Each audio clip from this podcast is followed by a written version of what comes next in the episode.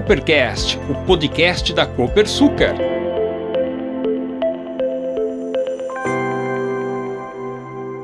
Olá, seja bem-vindo ao Coopercast, o podcast da Copersucar. Eu sou Jaime Alves e neste episódio vamos falar sobre o etanol e o futuro da mobilidade. O mundo discute alternativas tecnológicas para reduzir o impacto dos transportes nas emissões de carbono.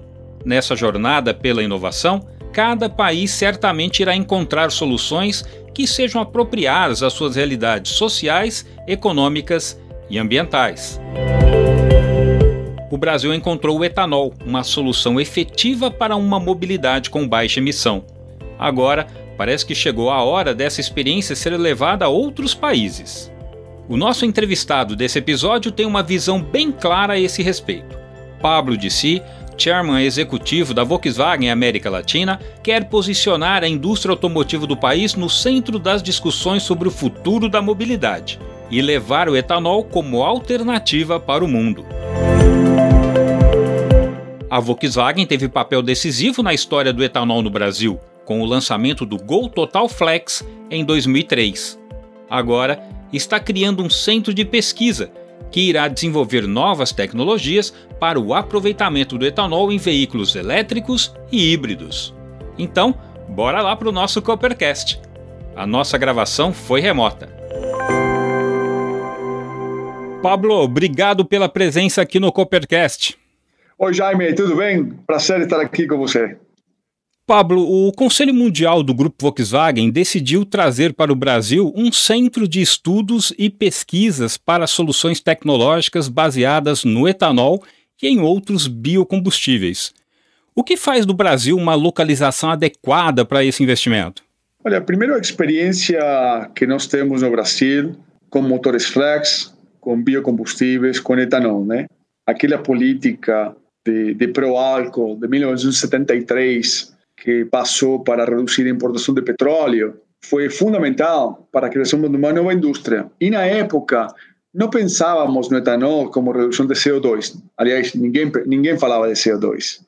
Então nós temos mais de 45, 50 anos de experiência em motores flex, em biocombustíveis, em etanol. Então com isso você está vendo um movimento, Jaime, de muitos países aumentando o conteúdo de etanol nos seus combustíveis ou até pensando em virar flex.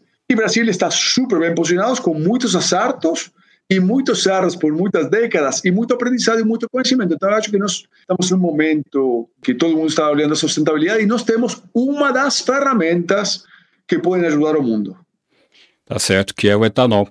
Ô Pablo, você costuma dizer que o etanol é uma jabuticaba que precisa ser exportada para o resto do mundo. Quais são as vantagens dessa alternativa para outros países neste momento? Nós aqui no Brasil estamos acostumados a criar jabuticabas, seja sistema tributário, tem um monte de coisas inventadas para o Brasil complexas. E esse conceito é exatamente o inverso. É como nós adaptamos nossa jabuticaba do etanol para exportar. E que significa isso? Se você pensa em um carro da Vox, ou qualquer outro produto, né? mas estamos falando do carro da Vox, nós vamos lançar carros híbridos a nível mundial. Se nós desenvolvemos um sistema aqui de etanol para um carro híbrido e pedir para a engenharia alemã que mude sua engenharia, não vai acontecer nunca. Como podemos fazer? Trazer o carro da Alemanha híbrido e desenvolver um sistema de etanol para essa plataforma e aí ajustamos nosso jabuticaba for export. Então você aplica esse conceito de pegar o que o Brasil tem de melhor e nós adaptarmos ao mundo, não o mundo se adaptar ao Brasil. O etanol é uma solução é, sob muitos aspectos, né? E o mundo parece precisar de soluções imediatas. Você está otimista com a capacidade de respostas para os países em relação a esse desafio climático que estamos vivendo? É de se esperar um movimento rápido para ação em nível global nesse sentido, Pablo? Essa é uma pergunta muito estratégica eu acho que o mundo, os consumidores, já chegaram a um ponto de não retorno. Acho que já todo mundo entendeu, como países, como governo, como sociedades, Brasil e outros países do mundo, que precisamos virar a chave. Uma vez que tem esse entendimento, temos um sistema financeiro mundial dando dinheiro muito barato para projetos mundiais, seja solar, eólico, biocombustível, etanol, o que seja. Tem muito, muita liquidez disponível no mundo. Os bancos estão disponibilizando dinheiro para projetos a um custo muito razoável, ou barato, falaria. Então, você tem o capital disponível, que é fundamental. E depois tem várias alternativas de energia sustentáveis. E eu acho que o etanol, o biocombustível, está super posicionado no Brasil, na Índia, em alguns países da África, nos Estados Unidos, quando não concorre com o milho. Então, eu acho que estamos num momento muito especial do mundo, mas precisamos precisamos ter uma política de Estado no Brasil, que acho que estamos no caminho certo com o combustível do futuro, com o ministro Bento, a ministra Teresa Cristina e outros ministros, eh, alinhados de começar a medir as coisas do poço à roda, ou seja, olhar o ciclo completo de vida do consumo de CO2. E, e quando nós olhamos isso, e o mundo olha isso, eu acho que o Brasil tem uma vantagem competitiva enorme. Qual é a vantagem competitiva? Vantagem competitiva é que quando você olha qualquer negócio, posso falar de veículos, mas falamos de roupa, de, de, de móveis, ou que seja, eu acho que se não é sustentável, vai ser muito difícil que seja um negócio que funcione no médio e longo prazo. O primeiro é sustentabilidade. Um segundo aspecto é a parte social. Ok, você vai lançar um projeto, um produto, mas tem que ter um impacto positivo na sociedade. Não adianta você importar de, sei lá, da China e acabar com todo o emprego daqui. E a terceira é econômica. Tendo um bom impacto social, a economia gira. O etanol, o biocombustível, que depois você cria biometano, biogás, tem essas três características. E isso faz que o Brasil tenha uma vantagem competitiva inacreditável, porque nós podemos ter esse impacto aqui no Brasil e até podemos exportar essa tecnologia, ou, ou até etanol, para alguns países. E não estou falando de transformar uma matriz energética da Europa à base de etanol, mas que seja complementar. Então, isso é uma oportunidade única que nós temos aqui no Brasil. Nós entendemos que o etanol pode cumprir um papel eficiente e ágil na descarbonização de vários países e não apenas aqui no Brasil. Agora, olhando mais adiante, quais são as perspectivas para as tecnologias que conciliam o uso do etanol com a eletrificação, como por exemplo os motores híbridos e célula a combustível? de novo, aquele tripé, né? Sustentabilidade, redução de CO2, social e econômico. Se nós saímos de que preciso ter um, uma mobilidade, um carro sustentável, que consuma menos CO2 ou que seja zero, e tenho ferramentas para isto. Uma ferramenta é um carro elétrico, outro um carro híbrido e outro um carro a etanol.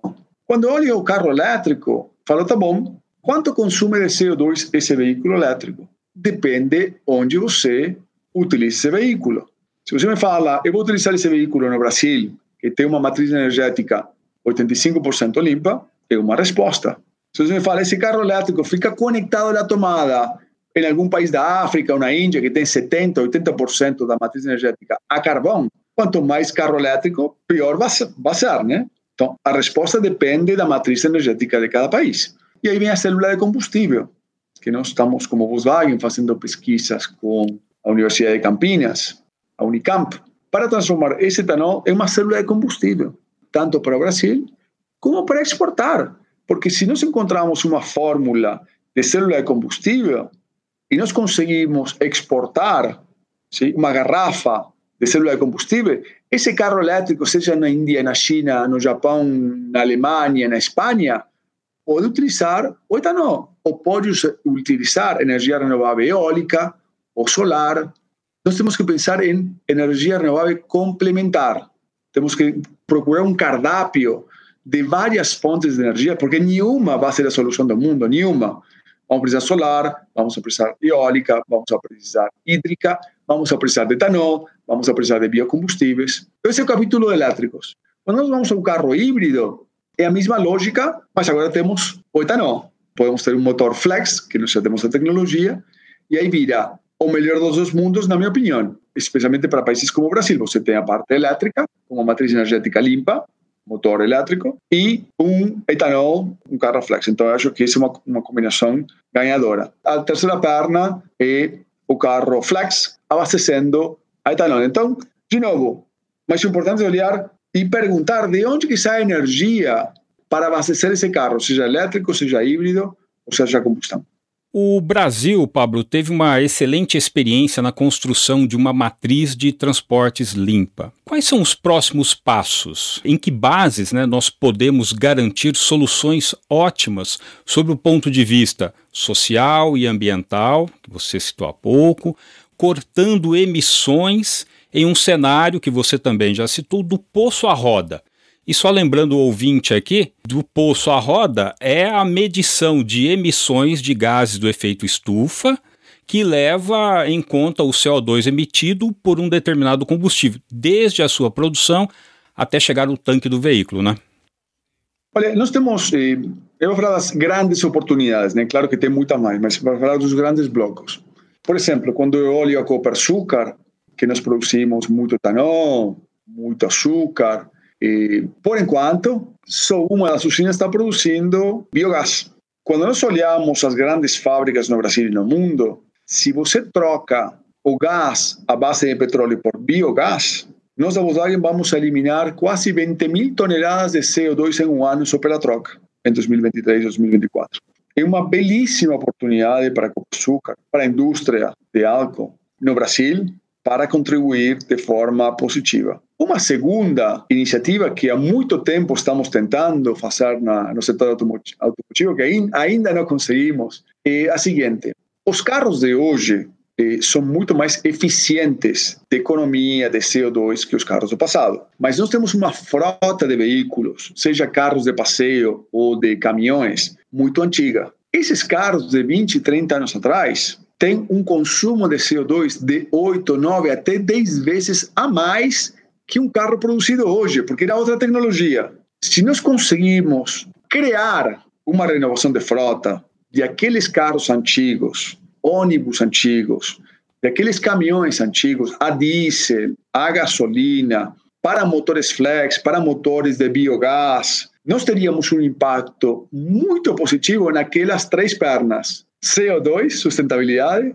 impacto social na cadeia automotiva, na cadeia do agronegócio, né, porque vai aumentar o utilizo de, de etanol, de biogás, e na economia. Olha, com duas ideias, só com duas, nós tocamos as três pernas do Brasil: a redução de CO2, melhorando a parte social e melhorando a economia, porque todo esse emprego e essa renda fica aqui no país e a redução do CO2 também fica aqui no Brasil. Então, essas são só duas ideias. Imagina a quantidade de oportunidades que nós temos. Pablo, encerramos por aqui. Gostaria de deixar aí as considerações finais para você, ou então algum ponto, alguma pergunta que não foi feita e que você acha que é relevante para a gente trazer aqui para os ouvintes. Nós precisamos definir, e quando falo nós, Brasil, eh, precisamos definir se nós queremos ser protagonistas ou olhar o bonde passar, ou ser coadjuvantes. E acho que o Brasil tem muito, mas muito para contribuir.